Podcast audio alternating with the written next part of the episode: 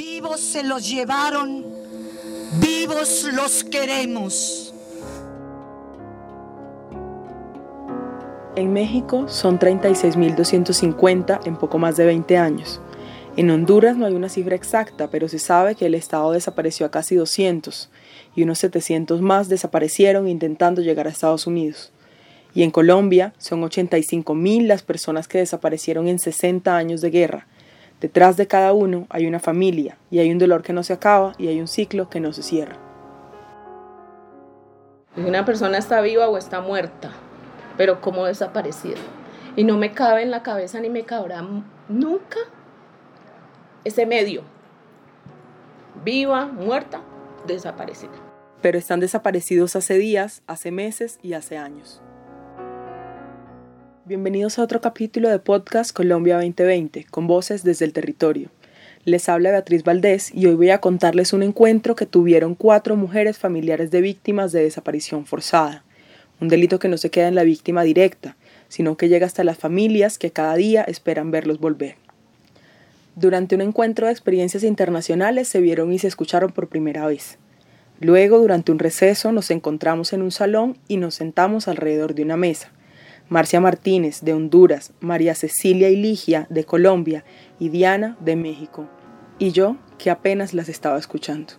Bueno, yo tuve desaparecida, que fue mi hermana, durante 21 años, pero mi madre la encontró en el 2010, viva. Marcia Martínez es integrante del Comité de Familiares Desaparecidos del Progreso, COFAMIPRO, y ella fue la primera en hablar.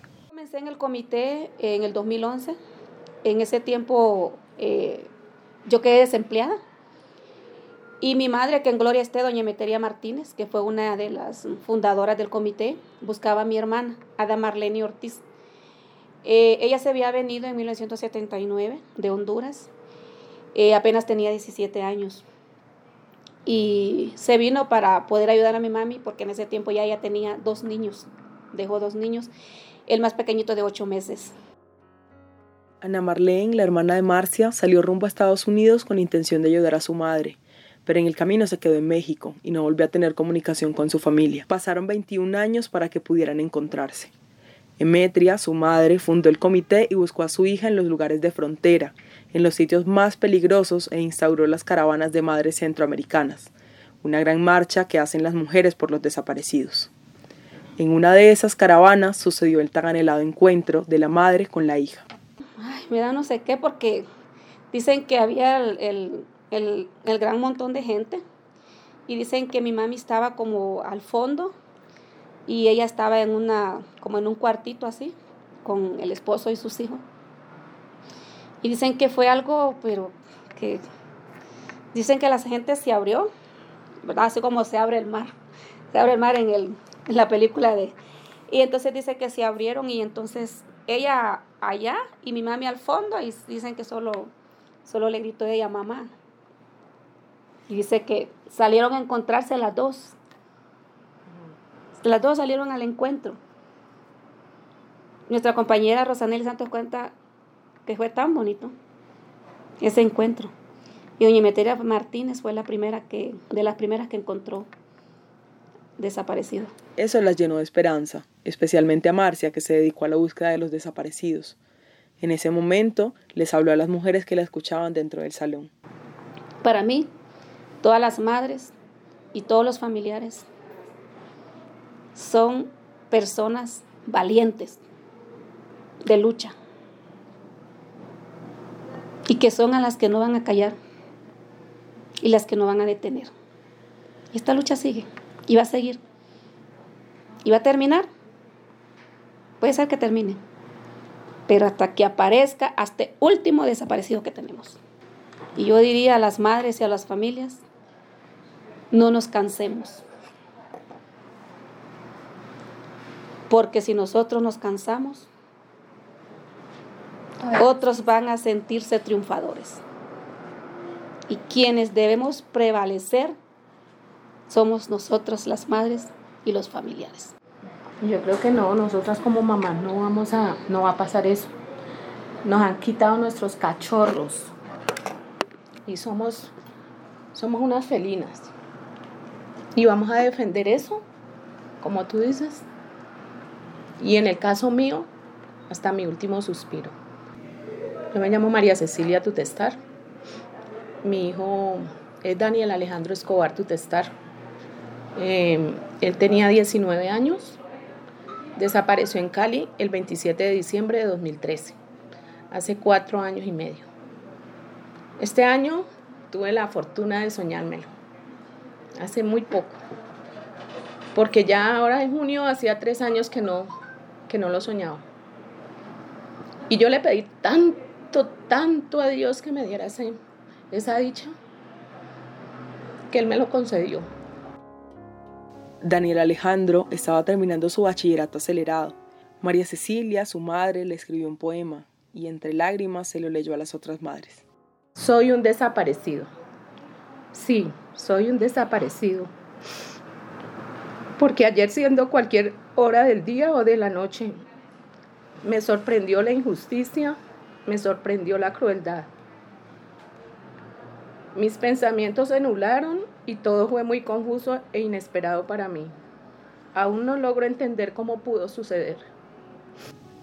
Después de haber estado todo el tiempo en silencio, Ligia tomó la palabra. Soy la mamá de Bernardo Ramírez, el cual él hizo su bachillerato en el Mariscal Sucre. Saliendo de Mariscal Sucre, él ingresó a la policía a estudiar en el curso de policía, estaba en la policía.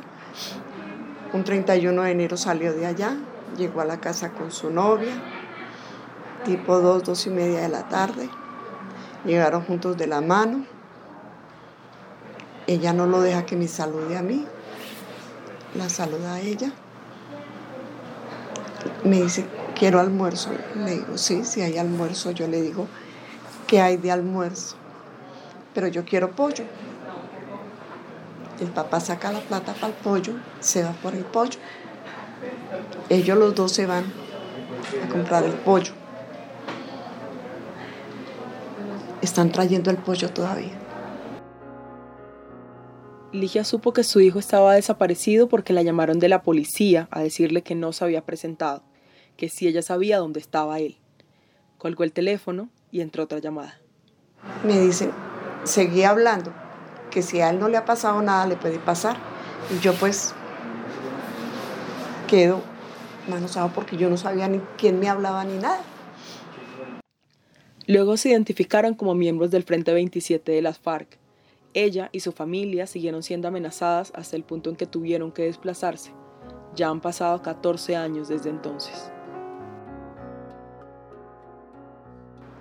En México pasa lo mismo. Exactamente igual. ¿Cuentas un poco? Sí, claro. Bueno, mi nombre es Diana Iris García. Formo parte de un colectivo que se llama Fuerzas Unidas por nuestros desaparecidos en Coahuila y en México. Y bueno, soy madre de Daniel Cantu Iris, que fue víctima de desaparición forzada el 21 de febrero del 2007, hace 11 años y medio ya joven de 23 años, que le truncaron sus sueños, nos truncaron sus sueños. Acababa de terminar su carrera de ingeniero industrial. Bueno, desaparece junto con otras dos personas, con su jefe, un empresario marmolero, el cual era su primer trabajo, y el chofer de, de él. Desaparecen en tránsito por el estado de Coahuila las investigaciones han arrojado que hubo intervención de policías federales. El hijo de Diana es el que lleva más tiempo desaparecido dentro de su organización. Han pasado 11 años de lucha constante, de preguntas y de llanto, y también de investigación, de rodearse de otras mujeres y de documentarse. En México, la mitad de las personas desaparecidas son jóvenes de menos de 29 años, y esa cifra se ha incrementado a partir de 2010, llegando a su punto más alto en 2017. Ese año desaparecieron más de 5.000 personas en ese país. Esto se le atribuye a la guerra territorial por controlar el narcotráfico. Por nuestro lado, la cifra fue mayor. En Colombia, el año con más desaparecidos fue en el 2002. Fueron casi 8.000, según el Observatorio de Memoria y Conflicto del Centro Nacional de Memoria Histórica. En nuestro país se acaba de crear la unidad de búsqueda de personas dadas por desaparecidas con ocasión del conflicto armado. Pero el hijo de Ligia, el policía al parecer desaparecido por las FARC, no fue aceptado como víctima del conflicto. Ella necesita respuestas, respuestas que debería darle la Fiscalía, pero 14 años después todavía no las tiene. Por eso el año pasado, después del proceso de paz entre las FARC y el Estado, ella decidió que podía ser un buen momento para hacer las preguntas. Yo tuve el gusto de conocer al señor del Frente 27, pero es una cosita que mejor dicho, no, es que nosotros somos gigantes. Una cosita nada. Sí, y eso él con ese rifle aquí, como le quedaba grande, eso y desfilaba para lado y lado. ¿Y usted para qué busque esa cosa? Pero a mí ya me han dicho que yo no podía llorar delante de él. Que no podía llorar delante de él porque él se burlaba de las lágrimas de uno. Y ya entonces le digo yo, pues, en calidad de que queda mi hijo con usted. Deja eso por ahí, en tres meses por ahí aparece. Váyase, váyase. En calidad de que queda mi hijo. No, no, no, no, no. Usted no quiere nada saber. En el segundo viaje no me atendió. Ya no quiso hablar conmigo. En el tercero, con mi hija estuvimos con él y pues dialogando con él y dijo, no, él ya está muerto. Entonces yo le dije así, así le dije, usted no tiene corazón de haber matado a mi hijo. Entonces mi hija le dice, es que lo que pasa es que a nosotros nos contaron que lo vieron en, en Piñal. Entonces la volteó a mirar. Dijo, sí. Entonces él dice, ah, sí, monta muy bien moto. No nos contestó nada más. Entonces dijimos, no, él está vivo. Porque al él decir esas frases, pero esta es la hora de que, de que todavía no se sabe nada de él. El año pasado también fue a la zona veredal de Mesetas, en el Meta, pero no pudo hablar con el hombre. Sin embargo, dejó la razón. Y cuando salió de ahí, recibió un mensaje. El hombre le dijo que sí, que él ya se acordaba de su caso y que iba a estar pendiente. Pero sigue esperando la verdad, y le espera también María Cecilia, quien se ha vuelto investigadora del caso de su hijo y se ha dedicado a asesorar a otras madres. Bueno, les, les doy la ruta, la ruta que yo no tuve, la ruta que me tocó a mí descubrir, ¿no? Que esa ruta debería estar exhibida siempre, yo no sé, en lugares públicos, en, la, en los medios de televisión, en la radio, debería, debería estar exhibida esa ruta. Porque es que como esto, esto no escoge, ¿no? Ni, te, ni escoge edad, ni familia, ni estrato, ni nada. Finalmente Diana les habla y se quita las gafas oscuras con las que escondió sus lágrimas durante toda la conversación. O sea, las escucho y es las historias son las mismas, ¿no? O sea, somos pueblos que padecemos la impunidad y la corrupción, que nos asaltan las mismas preguntas, ¿por qué nos pasó? Pero también hay otras respuestas, ¿por qué no, no? Si dejamos de luchar, permitimos que el olvido llegue. Y ellos lo que están esperando es que nos cansemos y que olvidemos. Entonces, hay que luchar porque nuestros desaparecidos, aunque queden en la, en la historia como un número, pero que se sepa con su nombre y apellido que fueron desaparecidos. Este fue otro episodio de Podcast Colombia 2020, con voces desde el territorio. Recuerde que puede encontrarnos en nuestras redes y dejarnos sus comentarios en nuestras cuentas de Twitter, Facebook, Instagram y SoundCloud. También puede visitar nuestra página colombia2020.elespectador.com.